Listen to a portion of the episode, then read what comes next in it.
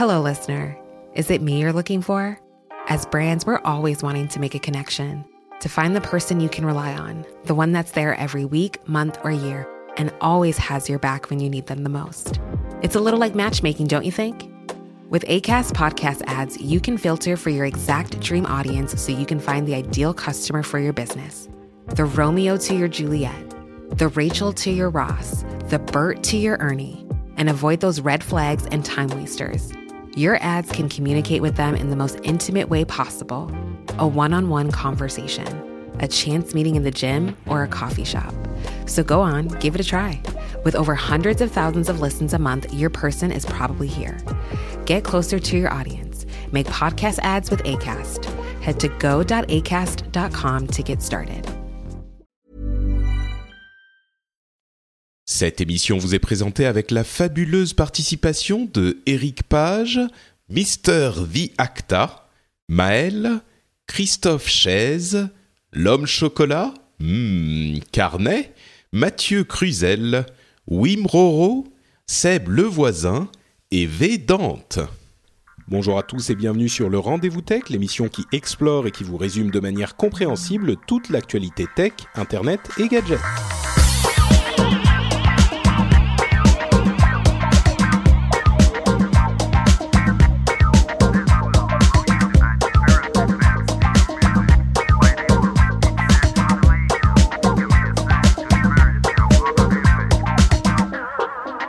Bonjour à tous et bienvenue sur le Rendez-vous Tech. Le Rendez-vous Tech, c'est l'émission bimensuelle qui vous résume toute l'actualité tech, internet et gadgets.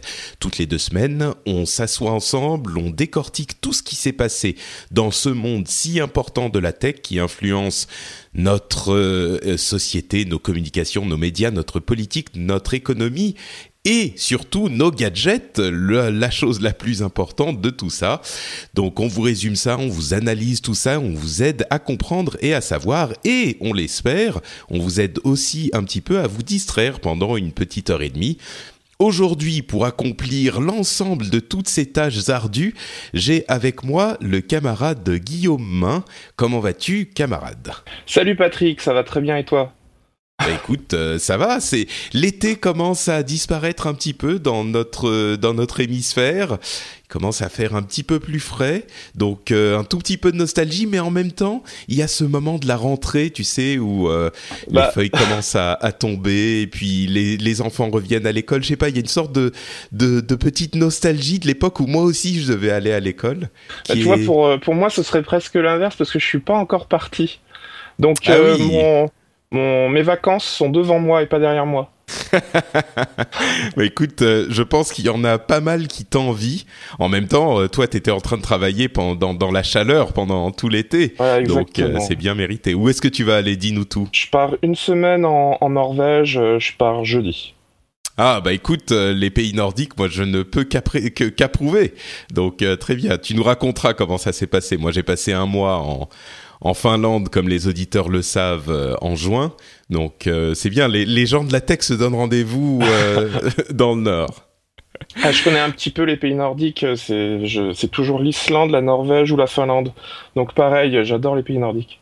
Non, c'est bien. On fait on fait partie du euh, groupe de représentation euh, scandinavo-nordique de de l'organisme du tourisme des pays scandinaves. Bon, très bien. On va quand même euh, plutôt se mettre à parler de la tech parce que le tourisme c'est bien, mais la tech c'est encore mieux.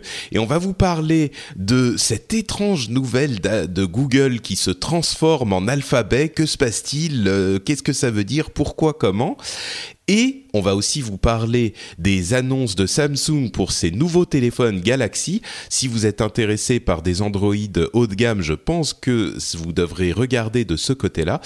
Et puis on aura en news et rumeurs euh, tout un tas d'autres news, notamment sur euh, une loi numérique avec une consultation publique, ce qui est euh, une nouveauté en France, et plein d'autres petites choses comme des informations sur le hack d'Ashley Madison, etc., etc. Mais commençons avec cette gros grosse news de la semaine dernière de Google qui disparaît, qui se transforme en alphabet et auquel, euh, a priori, à peu près personne n'a rien compris. Il y a beaucoup de spéculations. Je pense qu'on sait à peu près ce qui s'est passé. Mais euh, pour résumer la chose, et puis on, va vous donner notre avis.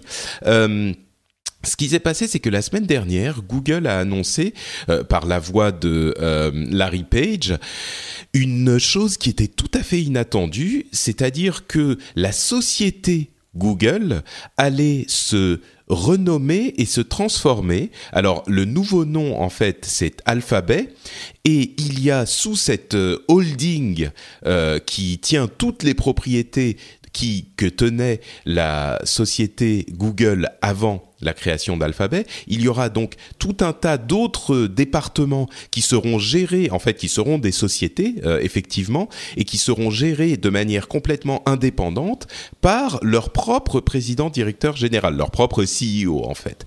Euh, et il y aura au-dessus de tout ça, euh, Sergey Brin et Larry Page, les fondateurs de Google d'il y a une quinzaine d'années maintenant, qui géreront l'ensemble du truc. Et donc, ils auront en dessous euh, des présidents euh, qui géreront les sociétés individuelles dont Google sera une des sociétés. Donc, euh, comme ça, de, but en blanc, on va rentrer un petit peu plus dans les détails dans un instant, mais de but en blanc, Guillaume, toi, qu'est-ce que ça t'inspire, cette, cette, ce changement radical quand même chez Google? C'est important? C'est juste un changement de nom?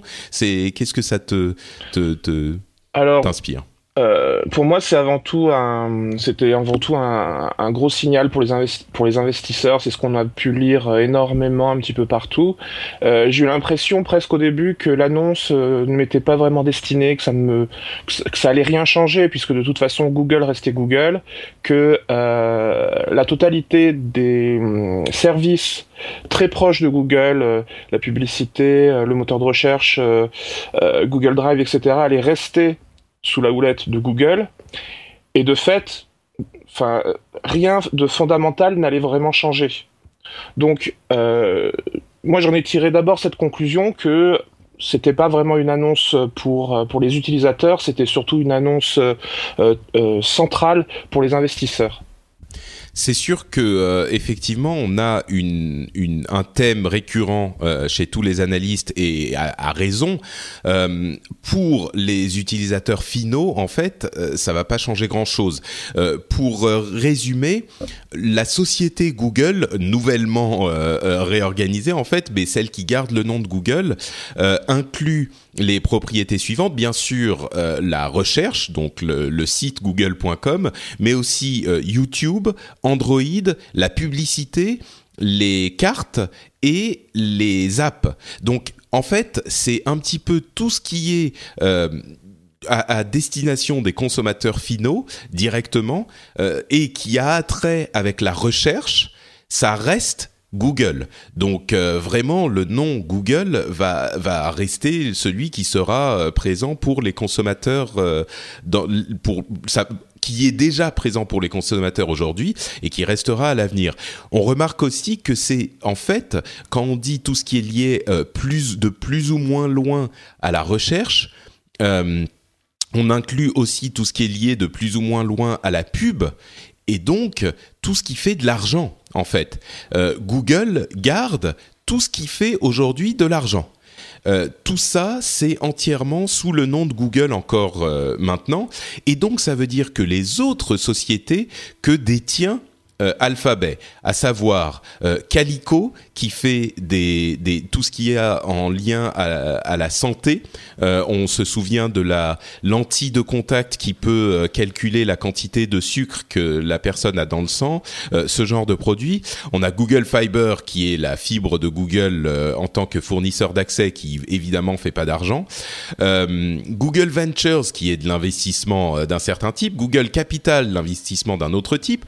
Google X qui fait tous ces projets un peu fous comme euh, les ballons pour connecter les gens à Internet, etc. Euh, il y en a deux, trois autres, mais tous ces produits-là sont des produits qui ne font a priori euh, pas d'argent. Donc c'est tu parlais d'investisseurs, euh, c'est aussi un moyen de diviser les activités de Google et de euh, dire il y a d'un côté les trucs entre guillemets sérieux et de l'autre euh, les trucs qui sont des essais, des tentatives, de la recherche. On a vu notamment que Boston Dynamics, qui est cette société qui fabriquait des robots, qui a été rachetée par, Google, a fait une démonstration, une nouvelle démonstration de son robot humanoïde, qui est là encore tout à fait cauchemardesque. Mais euh, vous vous souvenez de ces robots qui ressemblent à des sortes de... Ah, je veux même pas y penser, mais regardez euh, le, robot Atlas, vous verrez que c'est terrifiant, c'est euh, Skynet qui arrive, mais bon, en même temps, il se déplace comme un humain. Bref, c'est pas le sujet. il y a donc toutes ces activités qui étaient très euh, euh, difficile à classer, ah quoi.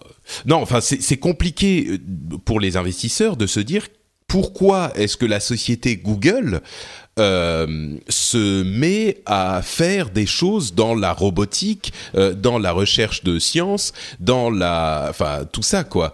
C'est Ouais, enfin moi je trouvais ça relativement logique. Euh, je me disais que, enfin ce qu'avait dit euh, Larry Page et Sergey Brin, il me semble, c'était de, euh, non ce que ce qu'avaient dit plutôt les observateurs aux États-Unis, c'était qu'à un moment donné, Google allait forcément essayer de d'appliquer son son modèle euh, son modèle, ce qui avait fait que le moteur de recherche avait réussi, à, d'autres euh, à d'autres milieux. Euh, ça rejoint un petit peu le livre de Jeff Jervis que j'avais lu, qui est qu'est-ce que Google, comment Google ferait à votre place pour appliquer la méthodologie de, de Google d'entreprise à tous les domaines, tous les pans de, de, la vie quotidienne?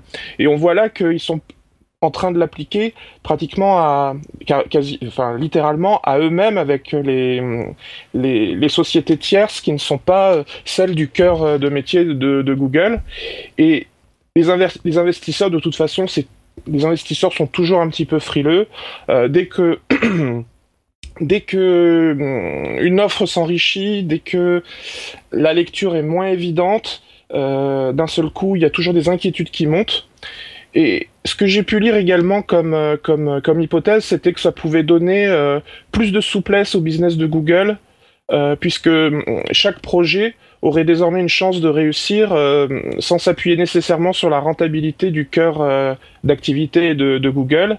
C'est-à-dire qu'on allait enfin décorréler, comme on disait tout à l'heure, le moteur de recherche et l'activité de publicité de tout le reste, ce qui fait que tout le reste allait pouvoir prendre son envol indépendamment de leur rentabilité. Ce qui est aussi euh, un petit peu curieux parce que on peut se dire que comme ces activités-là ne vont a priori pas faire d'argent ou sont des investissements sur le long terme, on se demande comment justement ils vont justifier ça euh, auprès des investisseurs. Aujourd'hui, euh, Sergey Brin et Larry Page ont quand même la main mise sur euh, leur société. Ils vont continuer à l'avoir pour euh, l'avenir proche. Mais est-ce qu'on peut se dire dans 5 ou 10 ans, est-ce que les investisseurs vont pas commencer à se dire bon, vous êtes gentils avec vos histoires de lentilles de contact magiques qui font des trucs incroyables, mais ça fait pas d'argent. Donc là, il y a une petite interrogation quand même. Mais d'une manière générale, quand on, quand on lit le mot de, de Sergey, enfin de Larry Page, pardon, euh, qui est sur le nouveau site donc euh, de Alphabet, qui est abc.xyz, c'est le nom du site de la société Alphabet, où il n'y a pas grand-chose d'ailleurs euh, en ce moment, mais d'ailleurs il y a presque rien. Mais quand on lit ce mot, on se rend compte à quel point la volonté, ou en tout cas la tournure qu'il donne à cette volonté euh, des deux, du couple euh, Brin-Page, euh, est de s'assurer que Google ne soit pas une société comme les autres. C'est-à-dire qu'ils veulent vraiment, euh, ils, ont fait référence à leur, euh, euh, lettre d'intention d'il y a 11 ans. C'était l'idée que la société ne serait pas une société comme les autres. Et effectivement, on peut se dire que même s'il y a cette idée que Google restera le côté public de l'ensemble de la société, par rapport à d'autres sociétés de la Silicon Valley ou même d'ailleurs, euh, le but d'un fondateur qui est hyper attaché à son bébé en fait, ça serait enfin, ça serait difficile pour eux de l'abandonner d'une certaine manière parce que euh, là, de fait. Euh, Bray, euh, Brin et Page euh, laissent Google un tout petit peu de côté. Euh, ils le confient d'ailleurs à euh, Sundar Pichai, qui était déjà qui avait un rôle énorme dans la société Google, mais il devient président de l'entité Google. Et entre parenthèses, c'est quelque chose. Je je, je mentionne de régulièrement. Non. non, de l'entité Google uniquement, bien sûr. Euh, Sundar Pichai est président de euh, l'entité Google, donc Ah oui. de la recherche. Oui, euh, voilà.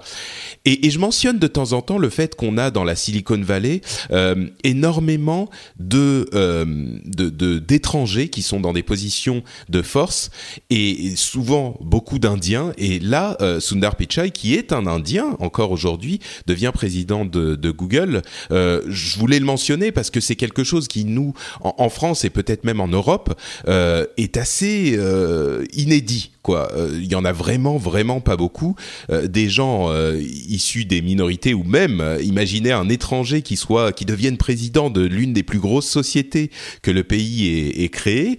Euh, c'est assez louable qu'il y ait pas de. Enfin bon, c'est- important de le mentionner, je trouve. Mais au-delà de ça, c'est surtout Ouais. qu'en France, euh, c'est par défaut extrêmement mal vu.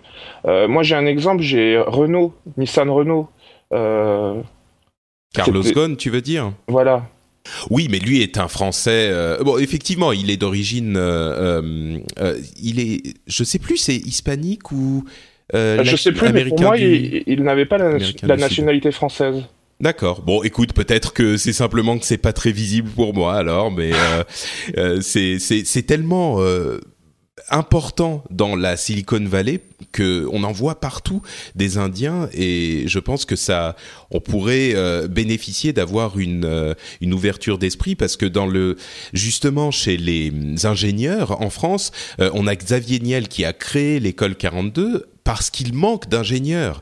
Et euh, je, je peut-être qu'on on ne leur propose pas des conditions assez avantageuses euh, chez les, les Indiens justement qui en produisent beaucoup pour les les faire venir en France. Mais bref c'est un autre débat. Mais je voulais simplement signaler que c'est Sundar Pichai qui devient euh, président de Google ce qui est notable. Mais d'une manière générale euh, Page et Brin qui euh, abandonnent en fait un petit peu Google qui est le bébé qu'ils ont construit pendant des années. Moi, je fais le parallèle avec euh, une société comme Apple ou comme une société comme Microsoft.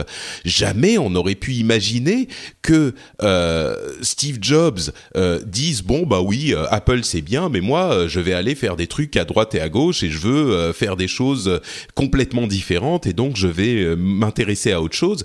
Ou euh, de, de même Bill Gates qui abandonne Microsoft. Enfin, les, ces sociétés vivent leur euh, identité. Euh, ils ont une identité extrêmement forte et on a une philosophie en fait qui est définie pour ces sociétés euh, à la base et qui se répand dans toute la société. Je Là, Je suis, je suis, je suis entièrement d'accord. Mais pour l'exemple de Steve Jobs, par exemple, faut. Enfin, il a, ça a été quand même tumultueux. Il, a, il, il s'est fait, euh, il s'est fait virer de sa propre boîte euh, dans un premier temps. ah oui, mais non, euh, mais il en était malade. Pour ah lui, oui, Apple, c'était sa vie. euh, Mais ce que je veux dire par là, c'est que là, euh, euh, Sergey Brin et, et euh, Larry Page, Larry ils, Page, sont, ouais. ils, sont, euh, ils sont quand même à la tête d'Alphabet. Donc en fait, ils continuent de chapeauter la totalité, euh, la totalité Bien de sûr. l'ensemble. non, ils sont pas allés faire autre chose, c'est sûr. Mais, Mais je suis, mais je suis d'accord que c'est un signal très fort d'avoir mis euh, Sundar Pichai euh, à cet endroit-là.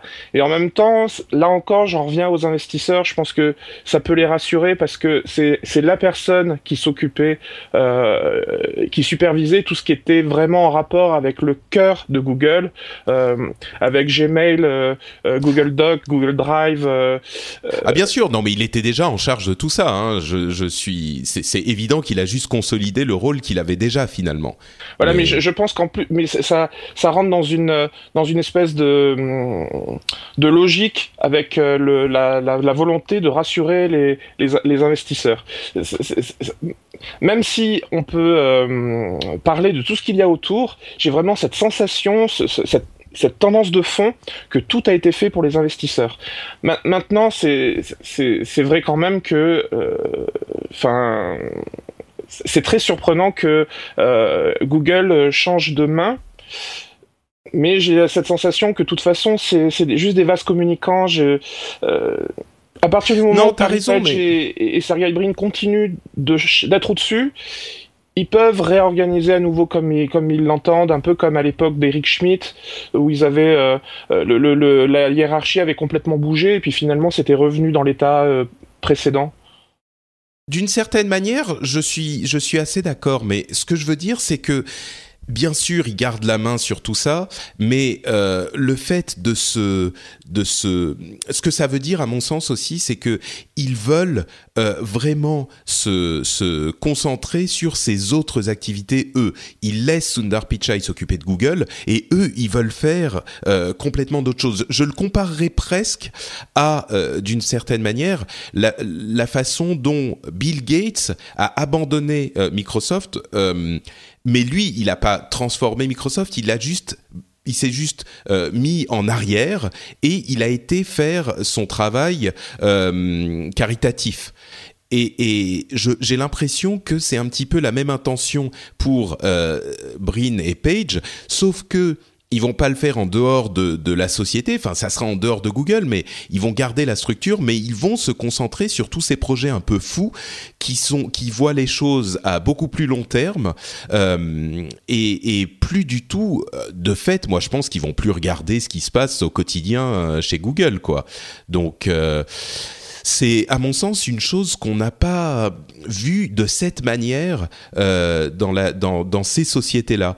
Et même Bill Gates qui s'en est, qui s'en est éloigné, il a laissé euh, Microsoft euh, dans l'état enfin c'est hyper compliqué ça aurait été hyper compliqué de dire enfin moi j'aurais pas imaginé euh, Bill Gates se réveiller un jour et dire bon bah maintenant Microsoft s'appelle bonjour les amis tu vois oui oui tout à fait mais et, et, en fait ça rejoint également l'idée que les médias, euh, même américains, ont vraiment semblé euh, pris de court par rapport à la par rapport à l'annonce, ce qui peut paraître quand même prodigieux parce que euh, une société de la taille de Google que tout le monde regarde, est parvenu à cacher ça du début jusqu'à la fin, jusqu'à l'échéance, jusqu'au moment où ils allaient l'annoncer. Et tous les médias, même les, les, les, les médias américains les plus euh, techno, technophiles, euh, ne l'ont visiblement pas vu venir et se sont même euh, exprimés dans ce sens-là en disant que c'était une énorme surprise. Ouais, tout à fait, tout à fait. On, on l'avait pas du tout vu venir et.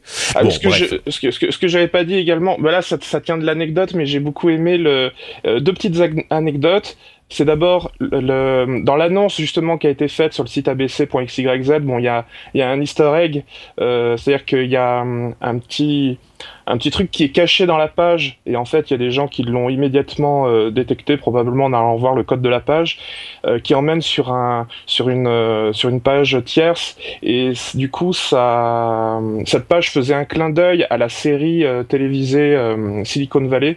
J'ai trouvé ouais. ça très fort parce que dans l'annonce, euh, aussi, sérieuse soit-elle, il y a toujours une petite, euh, marque euh, un peu geek ou une petite marque un peu dans le temps, euh, bien sur terre, les pieds sur terre, cette sensation que on reste proche quand même de. C'est juste le, le, petit truc qui m'a fait dire tiens, ils ont aussi ça le... reste euh, ça reste eux ça reste Google quoi. Voilà et c'est la petite euh, c'est le petit détail qui était plutôt à l'intention des utilisateurs. Je me suis dit bon voilà c'est mm.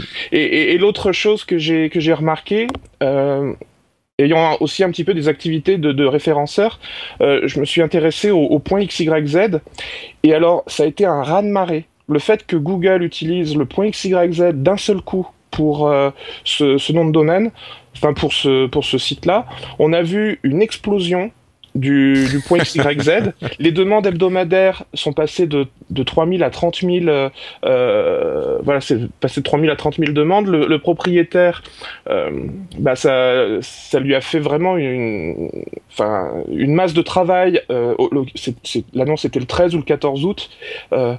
Euh, du jour au lendemain, il s'est retrouvé avec euh, 10 à 50 fois plus de travail. Et, et tous les sites comme l'AFNIC en ont parlé. Vraiment, le simple fait que euh, voilà, Google ait fait abc.xyz a fait que plein de médias se sont se sont demandé si le point XYZ ne devenait pas, avec le consentement de Google, le nouveau point .com. ouais. J'irai pas jusque là, mais pardon, fini. Oui, et, je trouve, évidemment, moi aussi, je trouve que c'est exagéré, mais c'est juste la, la, news dans la news où je me suis dit, il suffit que Google bouge le petit doigt sur un truc il suffit qu'on mette le focus sur autre chose que euh, la news principale pour se rendre compte des raz-de-marée que ça peut provoquer sur des, sur des micro-phénomènes. Et, c'est ça aussi qui est, passionnant avec Google, c'est que tout ce qui est, toutes les conséquences collatérales ont toujours des, sont, sont toujours euh, bah, hyper importantes, oui. Voilà, elles sont voilà. Ouais, c'est c'est bah c'est un petit peu ce qu'on dit souvent. On en parle souvent avec Apple. Euh, il est difficile de pas faire le parallèle, mais quand Apple s'intéresse à quelque chose, euh, même si ça avait déjà été euh, existant ailleurs, tout de suite il y a la possibilité de de développer ce, ce, domaine. Euh, je pense qu'il y a quelques sociétés comme ça. On, on, part, on pense au, à bah, Apple, Google, Microsoft euh, et bien sûr Facebook, euh, Amazon. Euh, c'est toujours le cas, quoi. Quand ils s'intéressent à un domaine, euh, tout de suite, d'autres personnes s'y intéressent. Donc il y a une vraie force de frappe pour toutes ces sociétés. Euh, bon bah écoutez, ça va être notre petit résumé sur Alphabet. Maintenant, euh, c'est Alphabet dont il faudra parler, même si, comme on le disait, euh, d'une manière concrète, c'est plutôt Google qui sera la, société publique. On va passer maintenant à Samsung et ses annonces de Galaxy Note 5 et Galaxy. Alors attention, je prends ma respiration. Galaxy S6 Edge Plus. Voilà, c'est le nom de l'autre téléphone. Deux téléphones qui ont été présentés. Euh, pas une énorme fanfare non plus, c'était leur euh, nouvelle collection d'été, on va dire.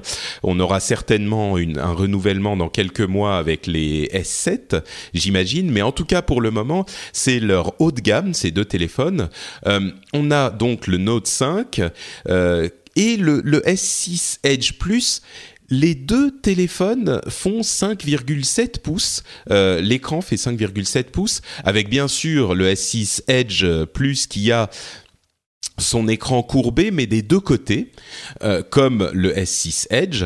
Euh, et ces deux écrans donc font 5,7 pouces. C'est marrant, ils en ont parlé bien sûr dans la présentation ces téléphones sont d'une taille qui est aujourd'hui euh, acceptée comme un petit peu grande mais euh, normale. Et il y a quelques années avec les premiers Galaxy Note on se moquait, et moi le premier, de ces téléphones de taille immense qui étaient inutilisables en tant que téléphone. Et c'est vrai que Samsung a été l'un des premiers à pousser ce, ce, cet énorme format. Aujourd'hui, euh, bah, il y a énormément de ces téléphones, et notamment le l'iPhone le, 6 Plus euh, qui fait cette taille-là. Donc, euh, on est, on est, les choses évoluent. En même temps, à l'époque, on utilisait peut-être plus le téléphone comme téléphone, donc le mettre à l'oreille, c'était un peu bizarre. Moi, je trouve toujours que c'est un peu trop grand mais il y a énormément de temps qui sont fans de, gens qui sont fans de ce format, euh, et donc ils font tous les deux la même taille. La différence principale entre le Note et le S6 Edge Plus, c'est que le Note utilise le stylet de Samsung, le fameux S Pen, euh, pour pouvoir écrire sur, euh, sur l'écran et il a aussi un clavier, en fait, une couverture clavier. C'est-à-dire qu'on peut euh, placer le, clavier physique sur l'écran et taper au clavier pour les inconditionnels de ce type d'appareil. Peut-être que ça pourrait être intéressant pour vous. Quelques nouveautés euh, qui sont euh, bon, il n'y a pas de truc invraisemblable, mais il y a une nouveauté par exemple qui est vraiment euh, pas mal avec le Note 5, c'est qu'on peut écrire sur l'écran quand il est verrouillé et ça sauvegarde une note. J'ai trouvé ça vraiment très malin, c'est-à-dire que si on a besoin de prendre une note comme ça rapidement, eh ben on peut sortir le téléphone, le laisser verrouiller, on n'a pas besoin de le déverrouiller, on commence à écrire dessus et ça sauve la note. Ça j'ai vraiment trouvé ça malin. Euh, pour le S6 Edge Plus, il y a donc, comme je le disais, l'écran courbé des deux côtés. Euh, il est plus petit que l'iPhone 6 Plus parce que euh, le, bord est, plus fin.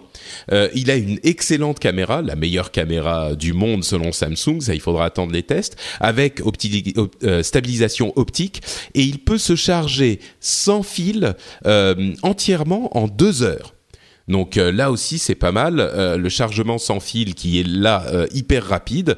on a également la confirmation de Samsung Pay qui est ce système de paiement qui est euh, non seulement en NFC, donc sans fil, mais qui fonctionne aussi avec le système de bande magnétique. Donc c'est surtout important aux États-Unis. D'ailleurs, c'est surtout aux États-Unis qui sera euh, disponible. Euh, le système, les téléphones sortent le 21 août aux États-Unis et le Samsung Pay arrive le 28 septembre aux États-Unis. Mais c'est très intéressant pour eux parce que ils n'ont pas besoin de, de, de changer les terminaux de paiement.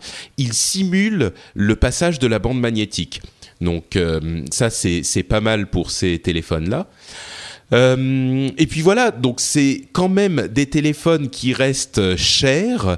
Le Note 5 coûte euh, à peu près 740 dollars aux États-Unis. Le, le 6, le 6 le S6 Edge Plus, il coûte plus de 800 dollars. là, on est avec 32 gigas de, de, de stockage. Et euh, ils ont comme la, les, les S6, ils n'ont pas de batterie interchangeable et pas de euh, port pour une carte SD. Donc c'est déjà une critique que les fans d'Android avaient fait à Samsung pour la, la génération précédente, enfin les S6, euh, c'est qu'ils avaient abandonné cet avantage euh, que qu'il avait selon certains à d'autres téléphones, notamment du côté d'Apple. Euh, mais bon, voilà, c'est on a une batterie qui est aujourd'hui suffisamment bonne et puis un rechargement suffisamment bon euh, pour peut-être pouvoir abandonner ça et le stockage dans le cloud qui s'est démocratisé, donc sont les les arguments avancés. Moi, je les trouve plutôt euh, euh, valides, mais il y a certains qui sont euh, qui sont pas hyper convaincus. Bon, j'ai fait un long monologue sur ces appareils. une analyse rapide, Guillaume, de ces annonces? Alors, moi, je suis, je pense que je fais partie de la cible parce qu'en fait, j'ai un Note 3 et j'ai eu le Note 4 en main et j'adore ce type de téléphone. donc le Note 5, je me je m'y suis immédiatement intéressé. Euh, bon, la première douche froide, c'est qu'en fait, euh, Samsung aurait annoncé qu'il y avait très peu de chances qu'il soit euh, distribué en Europe. C'est-à-dire que Samsung veut à tout prix faire le pari du S6 Edge Plus en, en Europe, au détriment du, du, Note 5, qui a priori ne serait jamais distribué en Europe. donc ça, bon, c'est une déception. Ensuite, le, S6 Edge Plus m'intéresse, euh, enfin personnellement m'intéresse un petit peu moins. J'étais vraiment local, enfin focalisé sur le sur sur le Note 5. Euh, l'absence de port micro SD SD card, euh, il est sur les deux téléphones, il est également sur le Note 5. Je trouve ça vraiment vraiment handicapant parce que là sur mon Note 3 j'ai j'ai bien un micro enfin un port micro SD card et je trouve ça euh, je je pense pas que je pourrais m'en passer mais, à l'heure du cloud et de Dropbox et de tous ces services on s'en sert pour quoi une une carte SD en fait? Alors moi jusque là c'était pour euh, enfin je, je, stocke vraiment une quantité très importante de photos et euh, de une collection de MP3 assez assez importante. Effectivement, utilisant euh, Spotify, je vais avoir de moins en moins besoin de, de, stocker mes MP3 et en même temps, tant que on est encore sur de, là je vais parler des, des abonnements, des abonnements, des forfaits, tant qu'on est encore sur de la data avec une, fin très faible. Enfin, très faible. On est encore sur des 5 gigas par 2, mois. 3, 5 gigas, ouais. avec un record à 9 gigas, mais avec euh, des forfaits euh, beaucoup plus élevés. eh bien, j'ai cette sensation que le port micro SD card, il est quand même, c'est quand même une, euh, un confort.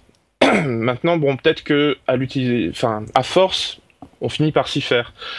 Euh, ce que, ce que j'apprécie, donc c'est toujours pareil, c'est la tranche, l'esthétique c'est aussi les les ouais les, nouvelles fonctionnalités en fait ce que j'ai constaté avec les anciens notes c'est que le stylet j'avais tendance à extrêmement peu euh, l'utiliser et je me dis que ce que tu soulignais c'est la possibilité de prendre des notes sur euh, l'écran mais même lorsque l'écran euh, est verrouillé est verrouillé voilà et ça je me suis dit instinctivement, pour moi, ça me parle parce que je pense que euh, j'ai pas envie d'allumer mon, mon téléphone, enfin, j'ai pas envie de, de, rentrer dans mon téléphone puis de lancer l'application.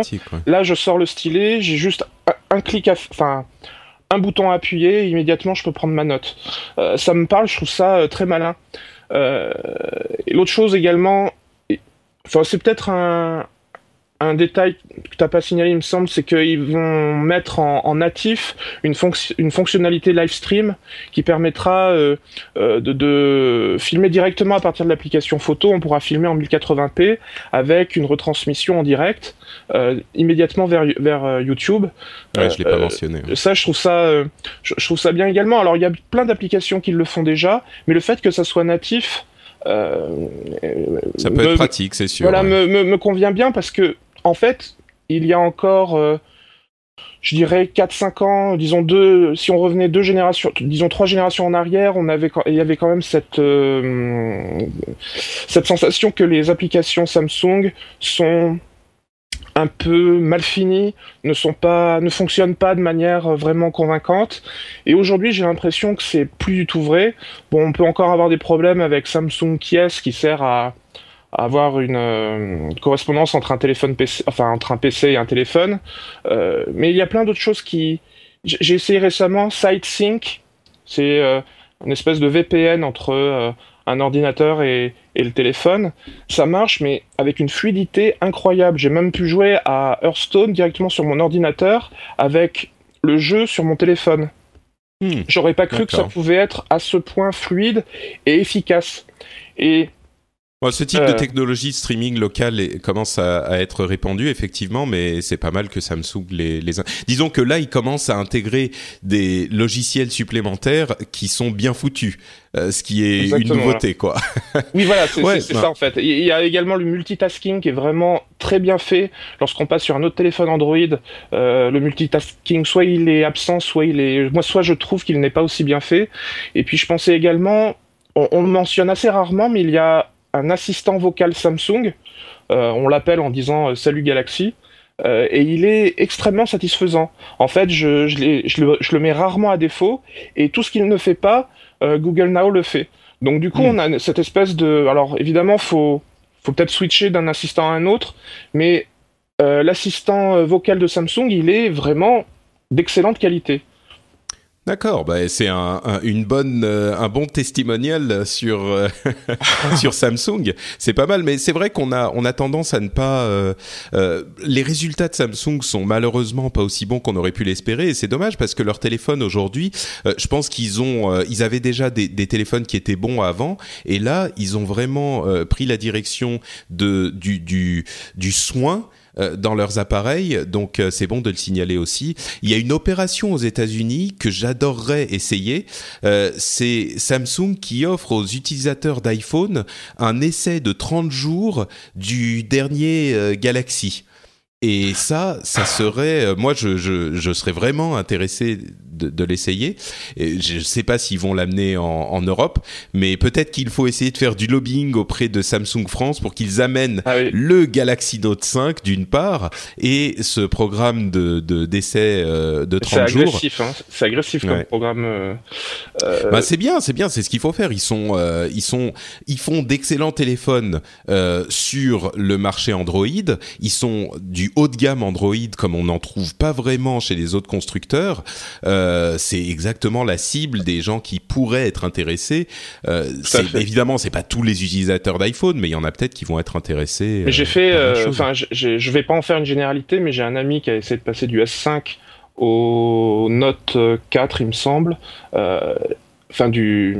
Du 5S, tu veux dire Du iPhone 5S, oui. C'est ça. On s'y perd. voilà, du iPhone 5S au Note 5 enfin au Galaxy Note 5, euh, il a tenu 48 heures. Euh, ça a été trop violent pour lui. Donc, euh, manifestement, les écosystèmes sont quand même très différents. Et quand on commence à voir, on commence à avoir 7-8 ans d'habitude sur un sur un OS et sur un écosystème, on, c'est un petit peu euh, le dernier truc que je voulais dire. de faire le, la bascule. Je voulais juste souligner ce que tu avais déjà dit, c'est le, le wireless chargeur là, le, le truc qui permet le chargement sans fil. Voilà, le chargement sans fil. Euh, en fait, euh, moi ça me fascine. Je, enfin, technologiquement, ça me fascine. Je trouve ça génial et en plus un chargement en deux heures.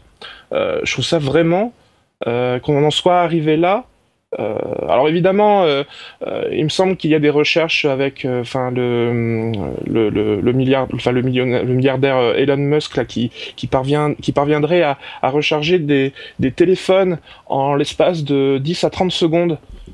Oui, ça j'y crois pas trop. Hein. C'est il y a ah, des, domaines de recherche fondamentales effectivement qui fonctionnent dans un labo, mais ah oui voilà, c'est le, le, ouais. Puis avec tous les tous les dangers sur euh, sur euh, sur euh, l'être humain que ça peut que ça peut engendrer également par rapport aux ondes ou des choses comme ça. Mais ce que je veux dire, c'est que quand même un chargement sans fil en deux heures. En plus, c'est quelque chose que, que j'attends. J'espérais qu'avec le Note 3, ça soit déjà le cas, mais voilà, je trouve ça vraiment intéressant. Et puis ces chargements complets, on peut imaginer ce que ça peut donner en, en je sais pas, une demi-heure, ça doit déjà recharger à 80%, je sais pas, mais. Voilà, exactement. Très bien. Eh ben, écoute, merci pour ce témoignage d'utilisateur de Galaxy. C'est tout pour nos news principales. On va passer à la section euh, news et rumeurs, euh, news rapides et rumeurs. Mais avant ça, je voudrais vous parler de mes personnes préférées dans le monde. Bon, il y a ma famille, ma femme, tout ça. Et juste après, mais juste derrière, il y a les gens qui soutiennent le rendez-vous tech. Les patriotes qui vont sur patreon.com slash rdvtech et je vais vous donner le nom de quelques-uns d'entre eux aujourd'hui, à savoir Gentle Droid, Pierre-Yves Renault, Baxme, Tweet Boy avec un OU, Neville, Jérémy Mallier, Frédéric Angelis, Albert Birkich, Birkicht, Mésadroïde, Méazadroïde, c'est des noms compliqués aujourd'hui. Et enfin, Gizmo38. Merci à vous tous et à tous les autres qui participent au Patreon du rendez-vous tech. Merci à vous de faire en sorte que cette émission peut exister, que cette émission peut continuer à exister. Merci à vous tous de faire en sorte que tous les autres qui ne participent pas au financement de l'émission peuvent aussi écouter euh, cette émission toutes les deux semaines. Euh, merci enfin de réussir à me faire manger, puisque c'est grâce à vous que je peux manger aujourd'hui. Euh, voilà, merci à vous tous de participer au Patreon. J'ai envers vous une reconnaissance éternelle et je ne le dis jamais assez. On continue avec les news et les rumeurs. La première news, c'est que la fameuse loi sur le numérique va enfin arriver, va enfin être mise en place avec une innovation dans la législation française. À ma connaissance, ça n'a pas été fait avant. Il va y avoir une consultation publique qui sera mise en ligne au mois de septembre. C'est-à-dire que cette loi sur le numérique couvre énormément de domaines et n'importe qui pourra venir sur le site euh, où il sera implémenté et laisser des commentaires euh, sur la chose, dire ce qui est bien, ce qui est pas bien, ce qu'ils en pensent. Alors évidemment, je pense qu'il y aura énormément de trolls et de gens dont les commentaires devront être mis de côté, mais il y aura aussi des choses, euh, des, commentaires qui seront, j'espère, précieux et euh, que les, les gens qui vont implémenter la chose écouteront. Euh, la loi va couvrir énormément de choses. Il y aura des encouragements pour faire plus d'open de, de, données publiques, d'open data. sur le gouvernement. Donc, en fait, le, les, les, activités du gouvernement étant en quelque sorte la propriété du, euh, des citoyens, euh, les données qui ressortent de ces activités euh, peuvent être mises à disposition du public pour créer des services intéressants et innovants. Ça, c'est quelque chose qui se fait souvent, d'ailleurs déjà en France, mais ça va être accéléré et ça se fait ailleurs évidemment. Il y a des dispositions par rapport aux sites qui mettent l'avis des internautes. Marketers and business owners. You've been pining after a certain someone. Your job's on the line. You're desperate for them to like you back. Here's a word of advice from me talking is hot. Just you and them, finally alone, like us two right now. Maybe under the duvet, headphones on, one on one. Podcast advertising is proven to be one of the best ways to catch their attention. So surprise them while they're tuned in, while the moment's right. Say a line or two that really gets them going. Next time, if you want to win over your special someone and build some brand love, experiment with something new. Just focus on your voice. Advertise on more than 100,000 podcast shows with ACAST. Head to go.acast.com slash closer to get started. Et il y a des, c'est un petit peu le, le, le Wild West, c'est un petit peu le, la, la ruée vers le l'or et c'est le, c'est un petit peu le foutoir pour rester poli. Tous ces sites comme Yelp, TripAdvisor, etc. Il va y avoir des dispositions, un cadre légal peut-être pour euh, ce, ce, type de site pour qu'on soit sûr que quand on va regarder un avis sur un de ces sites, eh ben on ait une bonne chance de dire que euh, c'est effectivement un utilisateur qui a laissé euh, ce commentaire. Je ne sais pas comment ça va être géré. Et ça ensuite c'est toujours compliqué. La manière dont c'est implémenté parce que qui va avoir la responsabilité de le faire, comment est-ce qu'ils vont pouvoir le contrôler, toujours un petit peu compliqué mais bon le gouvernement s'y intéresse. Il y aura des, des, dispositions sur le droit à l'oubli des mineurs. Euh, on pense tout de suite à la, le droit au droit à l'oubli tout court euh, par rapport à Google et on va en parler dans un instant. Euh, c'est toujours un petit peu compliqué à gérer, mais il s'y intéresse. Des, des, trucs sur la mort numérique, euh, les sites de réseaux sociaux qui sur lesquels nos, nos comptes restent après notre mort. et puis surtout, moi c'est la chose qui m'intéresse le plus, l'accessibilité du net euh, il y a encore aujourd'hui des endroits en France euh, où on devrait avoir une accessibilité à l'internet haut débit et même très haut débit. Alors très haut débit, j'en parle même pas, c'est pas assez accessible du tout, mais même le haut débit, il faut que qu'on ait, à mon sens, j'en parlais au début de l'été, une vraie volonté euh, gouvernementale de l'accès à internet à, enfin autant d'endroits que possible et il faut des dispositions pour ça. S'il y a une chose que je retiens dans toute cette loi numérique, c'est que euh, il y aurait a priori cette intention de euh, couvrir plus la France avec euh, l'accès Internet, et ça c'est essentiel parce que ça développe la, vie dans ces régions, ça développe l'activité économique, ça donne des possibilités aux gens de d'y retourner, et pour moi c'est hyper important quoi. Comme toi, euh. je, comme toi, je suis d'accord avec ce dernier point. C'est très important. Je, je, suis aussi très intéressé par euh, l'open data euh, parce que je pense que ça, ça également, c'est très porteur de, de, de, création d'activités économiques également. après. Tu sais, j'en ai déjà parlé dans les émissions précédentes où tu m'avais invité. Je vois ça d'un œil mitigé parce que, enfin, d'un plutôt d'un mauvais d'un mauvais œil parce que à partir du moment où on cherche à encadrer, euh, il s'agit forcément de limiter des libertés. Alors tu, tu, parles des dispositions suivantes sur les commentaires des internautes, tout ça Oui, euh, enfin, je parle. En fait, je pense que le diable se cache dans les détails et que, hmm. sous couvert de plein de sujets vraiment passionnants et je trouve vraiment génial qu'ils fassent une consultation euh, citoyenne. Je trouve ça vraiment génial. Hein. Y a... Mais je me dis que le, ils vont faire passer des choses euh, en catimini comme ils essayent toujours de faire depuis euh, quelques années, et qu'il va falloir être extrêmement vigilant pour aller voir dans le moindre détail, puisque même un, complément dans, une phrase euh, d'un texte de loi ou disons une phrase tout entière peut remettre en cause tout un pan de la loi. Donc moi je suis très prudent. Je me dis que tout ce qui est annoncé est merveilleux.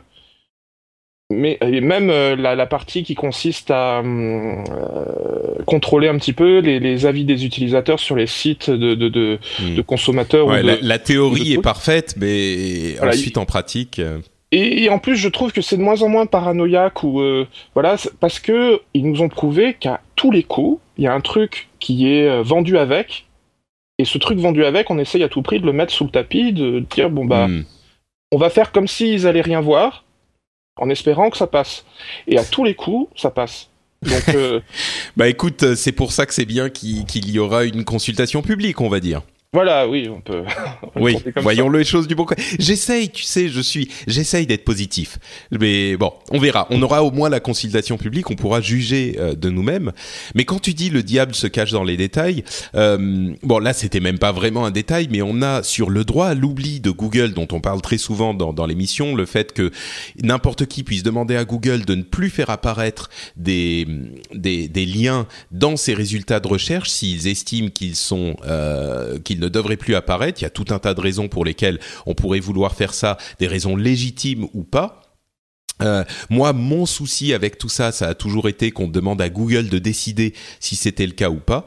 Mais hum, l'Angleterre a ordonné à Google de supprimer des liens sur des euh, articles de journaux qui parlaient du fait que d'autres liens avaient été supprimés c'est un peu euh, Inception, quoi. C'est le rêve dans le rêve dans le rêve. Euh, et c'est un petit peu préoccupant à mon sens parce que là, on atteint les limites de ce système. Mais bon, on en a, on en a souvent parlé euh, ici. C'est juste un exemple de plus du fait que est-ce que c'est d'une part, est-ce que c'est vraiment judicieux d'avoir ce système? Moi, je pense qu'il peut être cohérent, mais surtout, est-ce que c'est judicieux de dire à Google euh, vous décidez de ce qui doit être supprimé ou pas quoi? Euh, La redevance télé en France risque d'être étendu aux ordinateurs en 2016. Alors, ça a été évoqué timidement dans les années précédentes euh, et même euh, ça a été réfuté. Et aujourd'hui, on sent que il y a une sorte de préparation, de communication, de préparation qui est en train de se faire. À mon sens, euh, la redevance télé Enfin, c'est pas vraiment cohérent de l'appliquer aux ordinateurs. Déjà, moi, j'ai une télé et je m'en sers jamais, mais jamais pour regarder la télé. Euh, jamais de la vie, c'est pour regarder euh, bah, Netflix, euh, les consoles et voilà. Et, bon, mais je me dis à la limite, on a dit c'est les télés, donc on va s'en servir. On va dire que voilà, si on a une télé machin, si on a un abonnement télé, je pourrais à la limite comprendre. Et du coup, avec le triple play, tout le monde a l'abonnement télé, mais et on peut se dire que quelqu'un pourrait ne pas vouloir euh, l'abonnement télé, pourquoi pas Mais là, l'étendre carrément à tous les ordinateurs, c'est l'étendre à toute la population.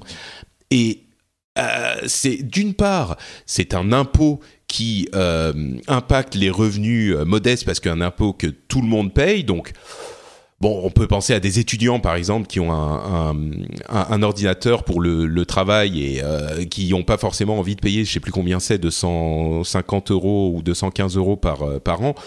Bon, euh, pour nous, ça peut peut-être aller, mais pour un étudiant, c'est pas super sympa. Et puis, je sais pas, d'une manière générale, si on dit étendre à tous les ordinateurs, on, oui, on peut utiliser un ordinateur pour regarder la télé sur Internet, mais on peut utiliser un ordinateur pour tout. Donc, ça veut dire on étend la, parce qu'à la limite, euh, enfin un téléphone portable, on peut regarder la télé aussi, mais on étend la, la redevance à l'ensemble de la population. Moi, ça me semble injuste. Donc, euh, c'est le même principe que la, la taxe copie privée euh, sur euh, les hum, supports de mémoire que tu mets dans un dans un appareil photo, c'est ou dans un disque dur. Encore que dans un disque dur, c'est plus discutable de ce qu'on peut faire d'un disque dur. Mais je veux dire, pour un appareil photo, tu te dis, bah les photos, je pense, elles vont pas servir. Enfin, quel est le rapport avec la copie privée? En fait, moi, pour moi, il y avait deux façons de voir les choses. Euh, soit on considérait que c'est un service public de première nécessité comme la sécurité sociale ou un moyen de financer la culture, et à ce moment-là, au même titre que pour euh, ce genre de service, tous les Français doivent contribuer, ce qui est déjà euh, le cas théoriquement, puisque la redevance existe déjà. Soit on considère que seuls les téléspectateurs qui se servent du service doivent contribuer. Voilà, moi pour moi, il y avait seulement ces, ces deux cas-là. Et eux, ils ont utilisé un autre cas, c'est opter pour euh, enfin c'est en fait ils sont ils se basent maintenant ils veulent se baser maintenant sur l'équipement des ménages. Et je trouve ça complètement absurde. C'est-à-dire que au lieu de se poser la question de est-ce que ce service est utilisé ou non et est-ce que c'est une nécessité de le conserver et donc de le protéger ou non eh bien non, on prend le problème à l'envers et on dit est-ce que les gens sont équipés pour pouvoir se, se servir de, enfin pour pouvoir accéder à ce service? S'ils sont équipés, alors ils doivent payer. Je, je trouve que c'est complètement pris à l'envers.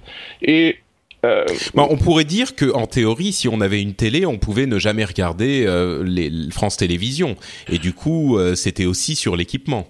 Oui. C'est juste que là, c'est un petit peu plus loin encore. C'est un équipement qui pourrait peut-être servir à faire un truc qui ressemble. À... Ouais. Voilà. ouais alors moi, par exemple, je regarde, la, je regarde un petit peu les chaînes de télévision, mais c'est de l'ordre, c'est extrêmement peu. C'est de l'ordre de deux heures par semaine. Hmm. Parce qu'il y a certaines émissions. Alors justement, c'est là où je voulais en venir. Mais est-ce que tu regardes, est-ce que tu regardes France Télévisions justement? Alors il se trouve que oui. je ah, regarde ah bah voilà. Donc euh, donc toi, tu euh, serais prêt à payer la redevance quoi Alors ce que ce que j'allais dire, c'est que je suis je suis prêt à payer la redevance si euh, les émissions de qualité arrivent en masse sur la chaîne. Mais ça, à la limite, la qualité, c'est quelque chose de relativement subjectif. On va jamais être d'accord sur ce qui est de la qualité. Euh, et puis je trouve qu'il y a quand même déjà euh, un certain nombre d'émissions de, de, bonne qualité. Je pense en particulier à Cash Investigation ou des choses comme ça, où il y a vraiment un très gros euh, efforts de fait sur la manière de, de faire un, un magazine culturel ou hmm. un magazine d'enquête. Et surtout, ce que je me disais, c'est que si ils se mettaient à, à faire une, une, redevance, une redevance généralisée, à ce moment-là, moi, ce que je trouve vraiment logique et incontournable, c'est de diffuser gratuitement en streaming live absolument toutes les chaînes de France Télévisions sur Internet. Et sans pub, tu veux dire ou elles sont pas elles sont pas diffusées aujourd'hui? Non, elles le sont pas. Alors il y a, y, a, y, a, y a des. Alors je, je suis pas spécialiste parce que j'ai pas non plus beaucoup cherché, mais euh, elles, elles, ne le sont pas. Euh, en fait, euh, il y, a, y, a, la Catch-up TV, donc on peut toujours récupérer une émission, mais c'est limité à deux semaines, ça par exemple. Pendant deux semaines, on peut euh, regarder une émission qui est passée, euh, mais il n'y a pas de retransmission en direct, streaming live. Je, je pense que il y a une chaîne de télévision qui le fait, c'est mais ça m'étonne ce que tu me dis parce que je, je, je pensais vraiment qu'il y avait euh, la, la, diffusion. Enfin, ça me, ça me surprend énormément. Euh. Si, regardez France 2 en direct, voilà, là je peux regarder France 2. Si, si, on peut. On Immédiatement, tu peux faire. Euh... Ah bah écoute, oui, moi je suis sur le site là, ça me dit regardez France 2 en direct. Donc voilà, là je Alors, suis. bon, il y a des pubs, mais. Ouais. Mais euh, alors j'avoue, ok, c'est. Ça me donne toujours pas envie de payer, hein, mais. moi, Je, je, trouve juste que ça fait partie de la cohérence de. Ça rentre dans la dans leur dans la logique, et je me dis hmm. que c'est au moins un point cohérent avec le reste.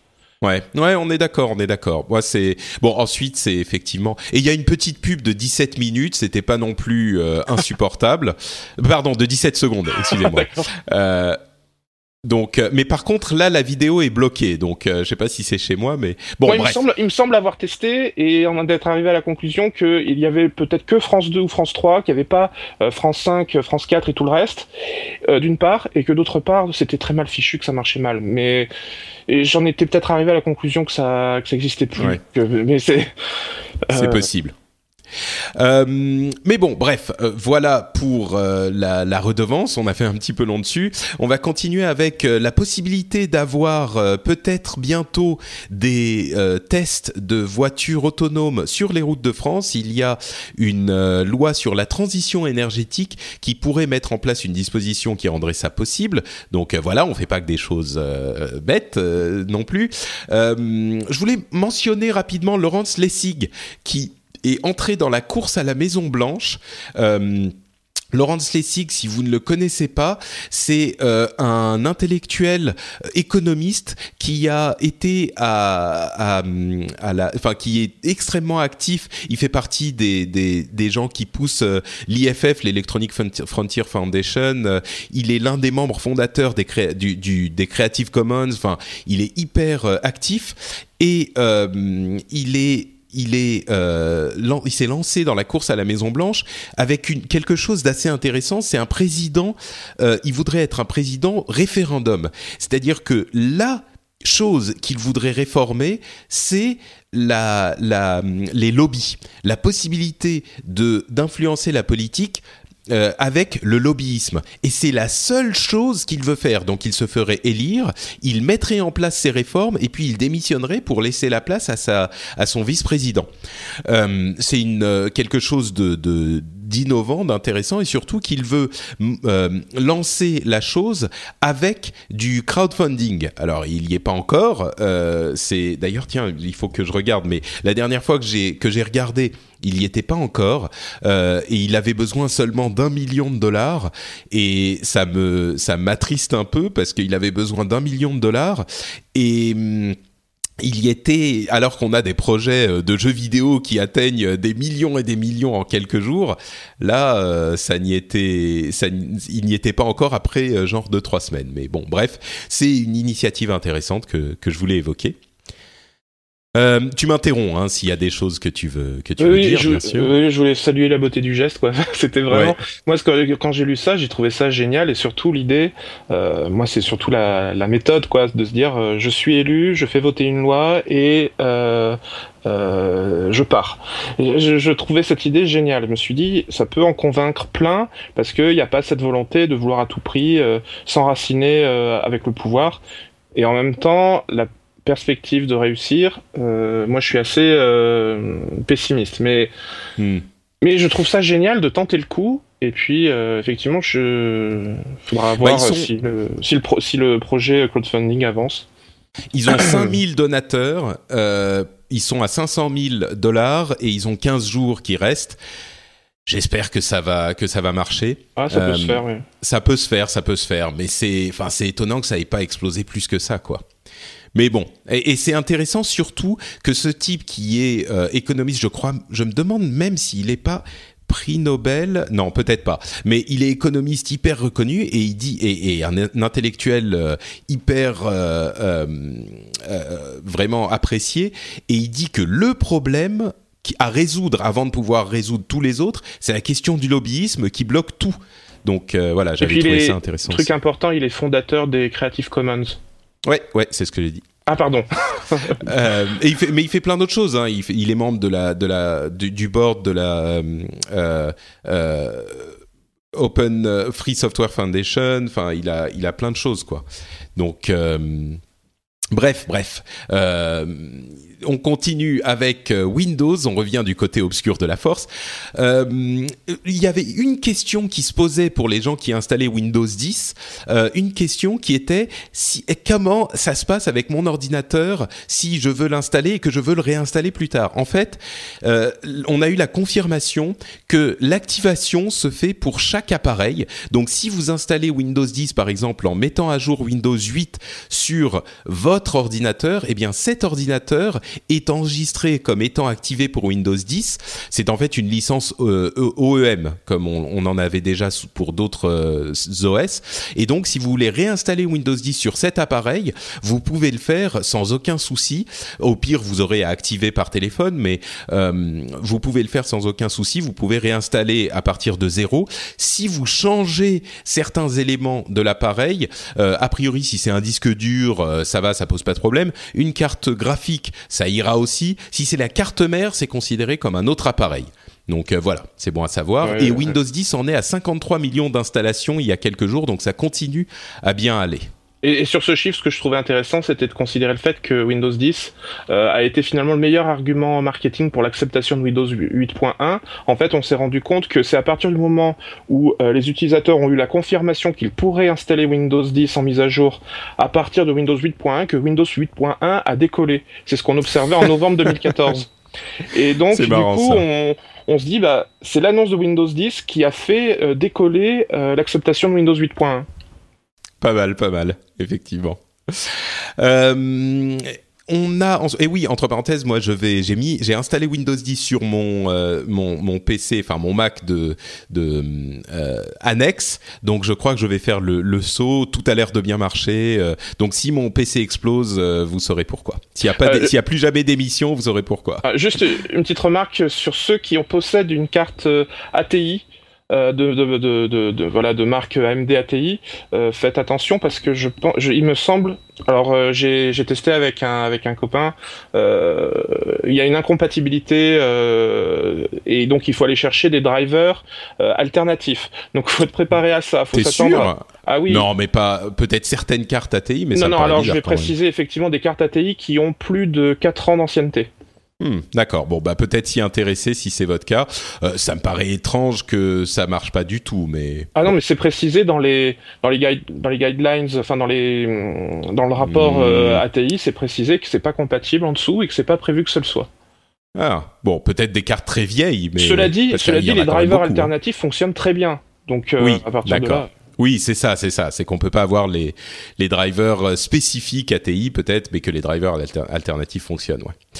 Euh, Microsoft donc a aussi, il y a aussi une rumeur comme quoi il y aurait un événement en octobre pour lancer le Surface Pro 4 et le Microsoft Band 2. Mais les Surface sont des, des, des appareils qui ont pas mal de succès et peut-être que là ça, ça sera intéressant pour certains. C'est vrai que c'est un mix entre tablette et ordinateur qui est sans doute le meilleur mix entre tablette et ordinateur euh, qui soit. Donc euh, si ça vous intéresse, le Surface Pro 4 arrivera sans doute en octobre et il y aura aussi des nouveaux téléphones Lumia. Donc le matériel Microsoft sera renouvelé en octobre. Parlons un peu d'Ashley Madison. Vous savez, c'est ce site euh, qui propose aux personnes mariées de d'avoir des aventures extra-conjugales. Moi, je me souviens qu'il y a quelques, il y a peut-être un an, à la rentrée, il y avait une sorte d'explosion de ces sites-là euh, en, à Paris, euh, avec des affiches à peu près partout, de la pub dans le métro, etc. Il y avait Ashley Madison et d'autres. C'était Glidden, ouais, à l'époque, oui. Oui, voilà, Glidden, qui était partout. C'est ça.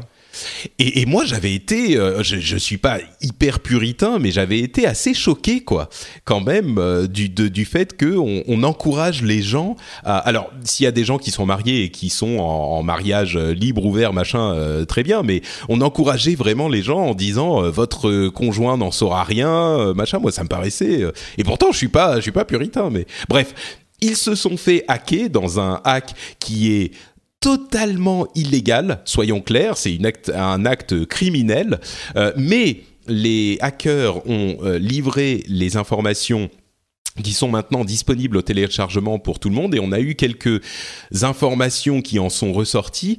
Euh, évidemment, on a eu des gens, comme c'est toujours le cas, quelques personnalités hyper, pour le cas, pour le coup, hyper puritaines, notamment des Américains qui euh, prêchent pour la la fidélité, pas de sexe avant le mariage, machin. L'équivalent de famille de France, quoi. voilà, un petit peu. Voilà. Même pire. Enfin, c'est c'est carrément là, c'est des, des gens ah, qui une autre sont échelle aux États-Unis. voilà, c'est une autre échelle euh, et qui se sont retrouvés avec des profils sur le truc, genre le profil qui correspond euh, à tel jour il était à tel endroit, c'est sa carte bleue et tout, et puis tout à coup on dit, il dit euh, ah mais non, mais c'est bien sûr pas moi, on essaye de salir mon nom machin, ouais, ok super. Alors Évidemment, je suis sûr qu'il y aura des, des cas où euh, il y aura des profils qui auront été créés avec le nom de quelqu'un d'autre ou etc. Mais enfin, vraiment, il faut euh, être tordu pour se dire je vais créer un truc sur ce site pour le jour où ça sera hacké et que donc on aura les infos de telle autre personne. Je pense que les gens qui ont créé avec un faux nom, euh, je veux bien le croire, mais bon, on risque d'avoir beaucoup d'excuses de ce, de ce genre-là. Quoi. Ce que je trouvais intéressant, c'était la distorsion de communication euh, entre ce qui est réellement dans la base de données et ce que Ashley Madison a annoncé. Et dans un premier temps, Ashley Madison a dit que c'était pas un, un hack avéré, c'était des données complètement loufoques, qui avaient rien à voir avec ce qu'il y avait réellement dans la base. Et puis il y a des gens qui se sont reconnus dans la base, et puis on a fini par remonter à des gens qui avaient, enfin qui affirmé s'être effectivement inscrit, donc du coup, euh, l'argument ne fonctionnait plus. Et moi, je suis allé jeter un œil dans la dans l'immense base de données parce que, euh, enfin, ça permettait de pour vérifier si ton nom y était ou pas. Euh, soyons clairs. non, il y avait aucun risque. Mais mais pour faire quelques statistiques, pour essayer de voir ce qu'on pouvait en tirer, moi, ce qui m'intéressait, c'était justement donc le décalage qu'il pouvait y avoir entre ce qui est annoncé et ce qui est réellement dans la base. Et et on peut comprendre pourquoi le, le patron d'Ashley Madison était finalement gêné aux entournures, c'est parce que au final, on se rend compte, par exemple, qu'il y a un tiers des comptes qui ne correspondent à aucune adresse email euh, enfin valide. Euh, ça correspond à des adresses email soit euh, inactives, soit euh, qui, n'ont jamais existé. Et, et, donc sur 36 millions, je crois, de comptes, ça représente quand même un tiers, ça représente euh, une, une, douzaine de millions. De, ouais. Euh, donc c'est colossal, notamment vis-à-vis -vis des, des, investisseurs d'Ashley Madison, où on leur dit qu'il y a environ un tiers de l'activité qui est qui est fausse, quoi, qui n'est pas qui n'est pas comptable. Et c'est beaucoup. Ouais. Et l'autre chose, c'était par rapport aux comptes euh, qui doivent être supprimés. En fait, ils avaient fait un système qui coûtait 19 dollars. C'était le prix pour pouvoir avoir l'assurance que son compte était supprimé de la base de données. Et en fait, lorsqu'on regarde la base de données, concrètement, les comptes qui ont payé sont toujours dans la base. Ils ont juste rajouté une petite annotation à la place de l'adresse email, il me semble, où c'est marqué euh, Pay for Delete. Et c'est tout. Voilà. Ouais. Et ils sont fait donc effectivement euh, beaucoup d'argent comme ça. Et c'est enfin euh, clairement c'est c'était euh, géré d'une manière assez honteuse surtout pour cette histoire. Ensuite on peut débattre de la morale du site mais le, le, le fait qu'ils disent pour 20 dollars on va supprimer entièrement toutes vos données et qu'ils ne les suppriment pas enfin c'est c'est là pour le coup ils risquent de se prendre des procès eux du coup. Donc, euh, et il y avait d'autres trucs marrants. On a vu qu'il y avait euh, une bonne quantité de d'adresses email utilisées qui provenaient d'organismes gouvernementaux aux États-Unis et en France. On a plein d'organismes gouvernementaux français, des gens qui utilisaient leur adresse email de leur ministère ou de ce que c'était pour s'inscrire sur Ashley Madison. Euh, bon, encore une fois, il y a rien d'illégal. C'est euh, peut-être moralement discutable, mais il y a rien d'illégal là-dedans. Mais c'est quand même marrant qu'on se que, bah des gens se et, et puis il faut aussi, bien sûr, être très prudent et dire que tout ça peut être euh, je plaisantais en disant les gens vont dire ah non c'est pas moi. Mais oui en théorie c'est possible. Il est tout à fait possible que quelqu'un d'autre ait créé un compte avec votre nom. Faut voir l'adresse email s'il y a accès etc mais bon euh, c'est possible. Donc faut pas non plus commencer une chasse aux sorcières. Et puis il faut euh, mentionner les motivations du groupe de hackers euh, qui s'appelle Impact Team qui a dit qui, qui s'érige en juge moral de ce qui est bien ou pas. Donc ils ont dit qu'ils avaient ciblé Ashley Madison depuis longtemps qu'ils avaient téléchargé toutes ces données sur longtemps, parce que ils estimaient que Ashley Madison était immoral et que donc il fallait les punir. Donc euh, bon, c'est c'est c'est on, on en rigole, mais il y a quand même un truc sérieux derrière. Pour avec qui on est d'accord, avec qui on n'est pas d'accord, ça se discute. Euh, mais bon, c'est quand même euh, pas juste, c'est pas juste rigolo, on va dire. Et, je recommande un article du Monde qui date du 20 août. C'était à propos, c'était piratage d'Ashley Madison. Qui sont les victimes Dans cet article, on explique très bien qu'il y a des gens pour qui ça peut être vraiment dramatique, mais pas forcément pour les raisons auxquelles on peut penser dans un premier temps. C'est qu'on a repéré par exemple exemple qu'il y avait des adresses email en .sa et les .sa c'est Arabie Saoudite.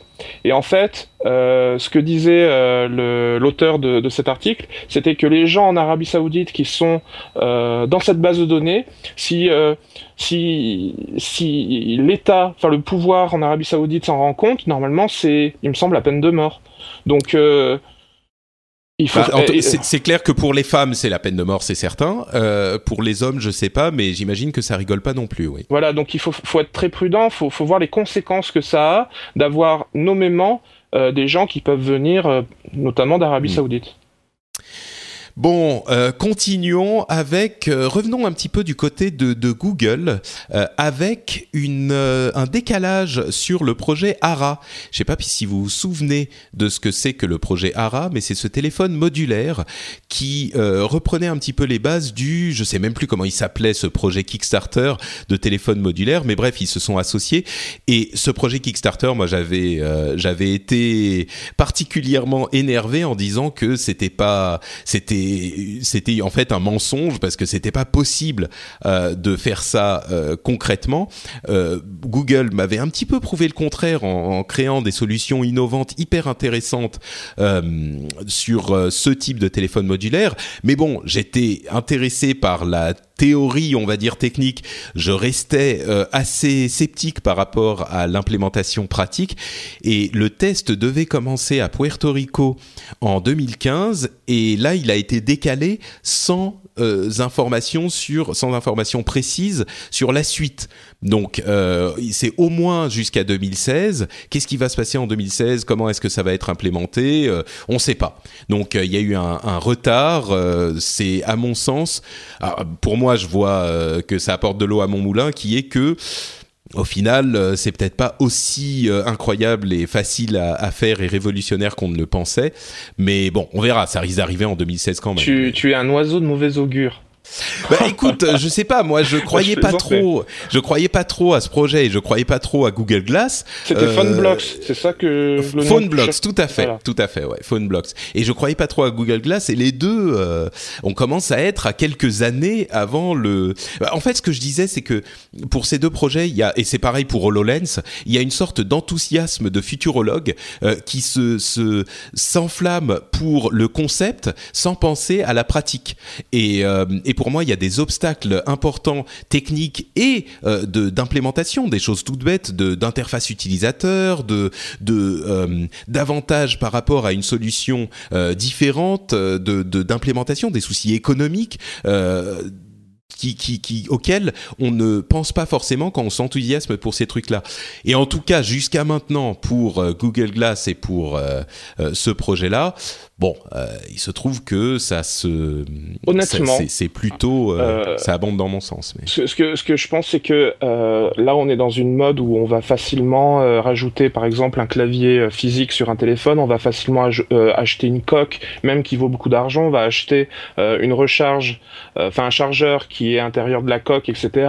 Et donc, en merchandising, en, en produits dérivés, enfin, qui se met à l'extérieur du téléphone, euh, il y a un marché colossal. Je pense que cette partie-là du marché, euh, c'est plus, ça tient plus de la mode que du véritable euh, truc de fond.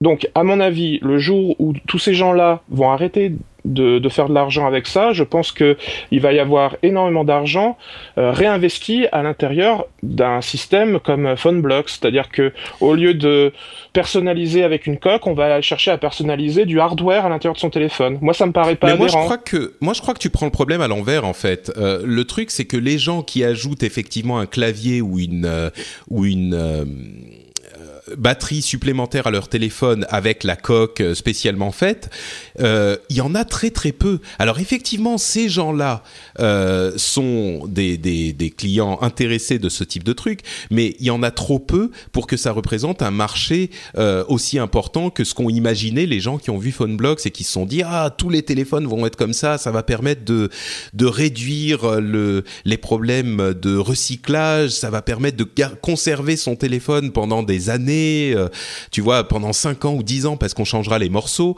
Euh, moi, c'est ça que je pense que ce type d'utilisation ne sont pas possibles. Euh, Google a prouvé que techniquement, il était possible de concevoir un téléphone modulaire. Oui, ça effectivement, et j'en étais déjà surpris. Mais il n'empêche que est-ce qu'il y a un marché et est-ce que c'est pratique? Ça, c'est une autre question. C'est comme pour Google Glass. Oui, Google Glass, ça fonctionne. Est-ce qu'il y a une utilisation? Je sais pas. Pareil pour HoloLens, ça, ça a l'air de fonctionner. On n'a pas exactement la la l'image que veut en donner Microsoft avec ce qu'il nous montre euh, techniquement, mais ça fonctionne. Mais ensuite, est-ce que l'interface utilisateur veut, peut euh, euh, rendre ça euh, pratique à utiliser? Est-ce qu'il y a tout simplement une utilisation de ce truc-là qui va faire qu'on va se balader autour d'un modèle au-delà de l'utilisation professionnelle?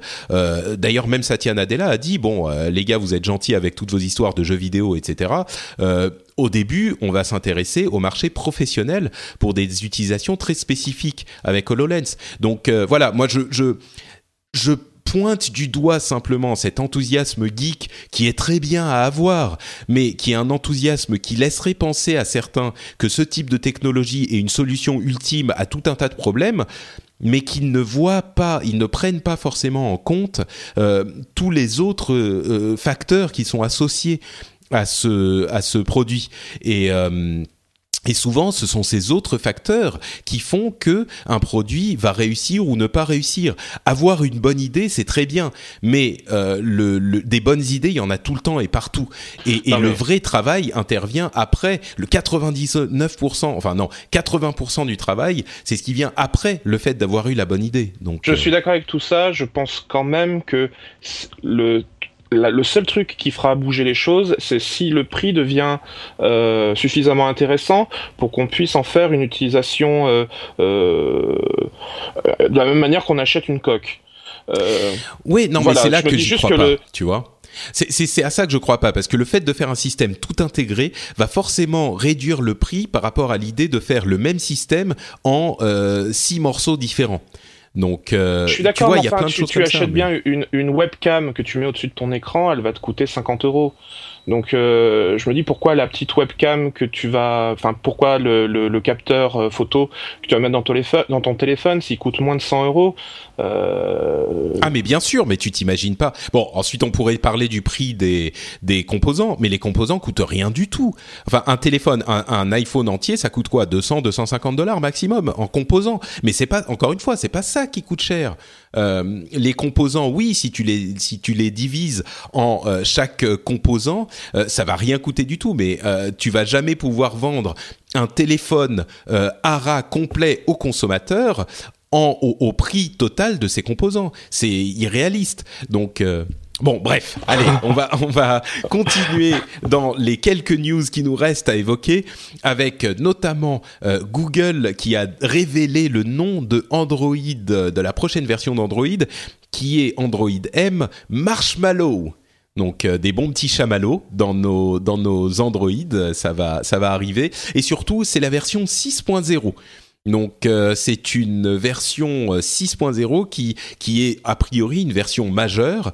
Euh, il y a effectivement des améliorations intéressantes. On se souvient de Google Now on Tap qui permet d'analyser votre écran et le contexte de, de n'importe quoi pour vous donner des informations qui correspondent à votre demande. Donc dans n'importe quel endroit de votre téléphone, en fait, Google Now va pouvoir vous donner les réponses que vous attendez avant même que vous les attendiez.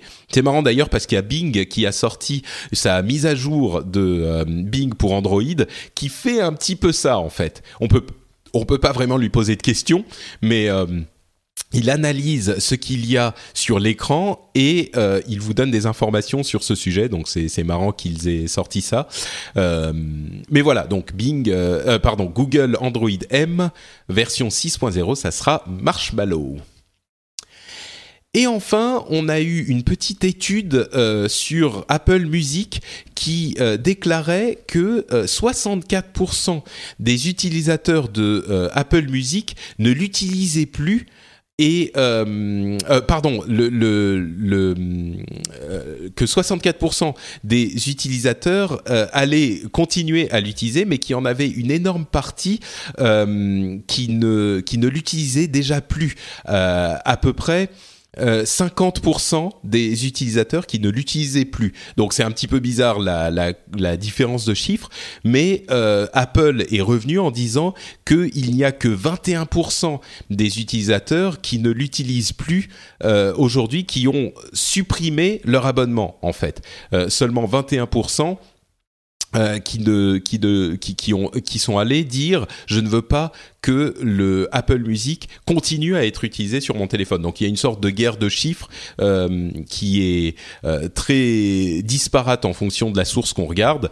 Euh, on aura la réponse de toute façon à peu approximative à la fin du mois de septembre, puisque les trois mois gratuits arrivent à terme à la fin du mois de septembre. On verra un petit peu à ce moment qui a, s'il y a beaucoup de gens qui continuent à l'utiliser ou pas, puisque bah, ceux qui ne voudront pas l'utiliser euh, devront se désabonner. Quoi.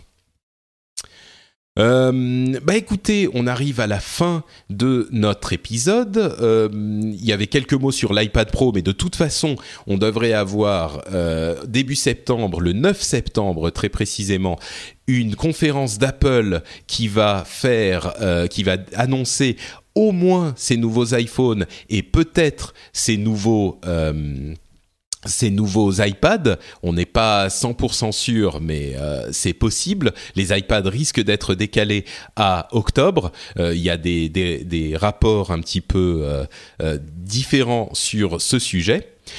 donc ça, ça sera le 9 septembre, donc on en saura un petit peu plus sur tout ça à ce moment. Voilà pour nos news d'aujourd'hui. On arrive donc, comme je le disais, à la fin de cet épisode. J'aimerais donner à Guillaume l'occasion de nous dire où on peut le retrouver si les auditeurs veulent en apprendre un petit peu plus sur ce qu'il fait. Alors, on peut me retrouver sur euh, Twitter, euh, et puis le, le pseudo c'est Statosphère. Et est-ce que tu peux nous dire ce que c'est que Statosphère Statosphère, c'est un site consacré euh, aux statistiques du web, c'est statosphère.fr, mais les gens qui si, si, les gens y vont maintenant, ils vont trouver une page vide, mais je les invite à, à venir dans une semaine ou deux parce que euh, je suis en train de préparer un nouveau site avec des nouveaux articles.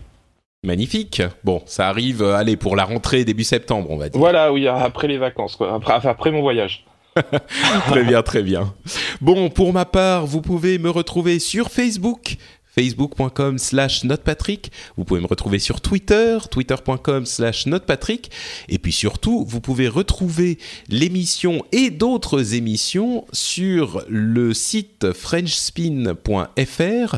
Vous pourrez retrouver notamment le rendez-vous jeu qui est une émission où on couvre bah, l'actualité du jeu vidéo, un petit peu sur le même ton. On rigole peut-être un petit peu plus euh, que dans le rendez-vous tech, mais c'est un petit peu sur le même ton, toujours euh, analyse, résumé, facile d'approche.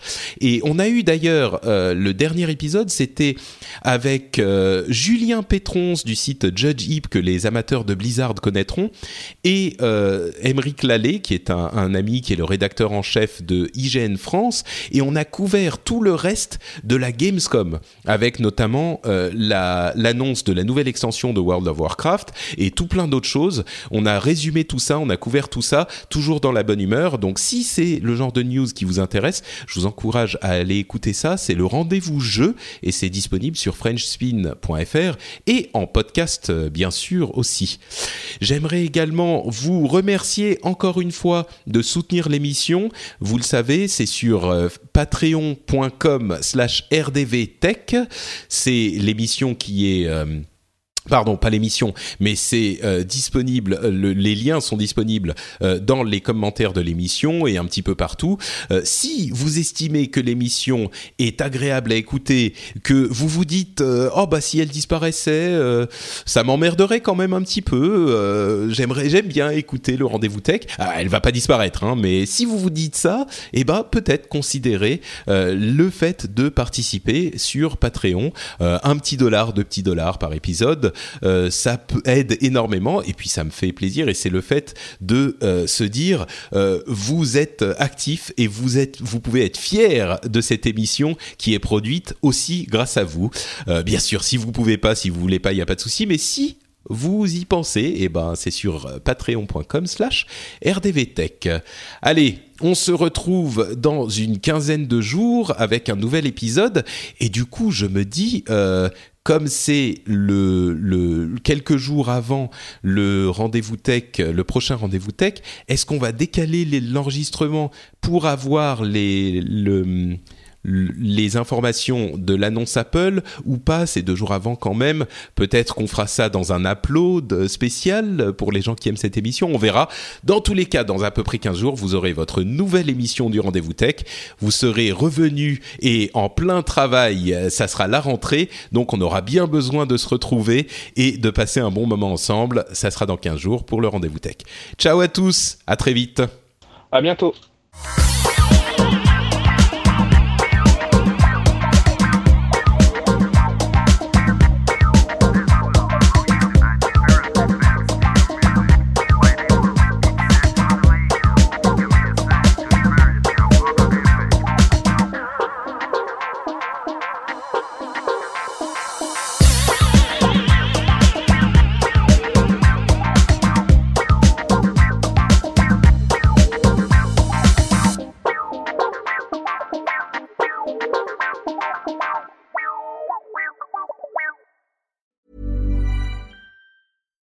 The number one selling product of its kind with over 20 years of research and innovation. Botox Cosmetic, out toxin A, is a prescription medicine used to temporarily make moderate to severe frown lines, crow's feet, and forehead lines look better in adults. Effects of Botox Cosmetic may spread hours to weeks after injection, causing serious symptoms. Alert your doctor right away as difficulty swallowing, speaking, breathing, eye problems, or muscle weakness may be a sign of a life threatening condition. Patients with these conditions before injection are at highest risk. Don't receive Botox Cosmetic if you have a skin infection. Side effects may include allergic reactions, injection site pain, headache, eyebrow and eyelid drooping, and eyelid swelling. Allergic reactions can include rash, welts, asthma symptoms, and dizziness. Tell your doctor about medical history, muscle or nerve conditions including ALS or Lou Gehrig's disease, myasthenia gravis, or Lambert Eaton syndrome and medications, including botulinum toxins, as these may increase the risk of serious side effects. For full safety information, visit BotoxCosmetic.com or call 877 351 0300. See for yourself at BotoxCosmetic.com.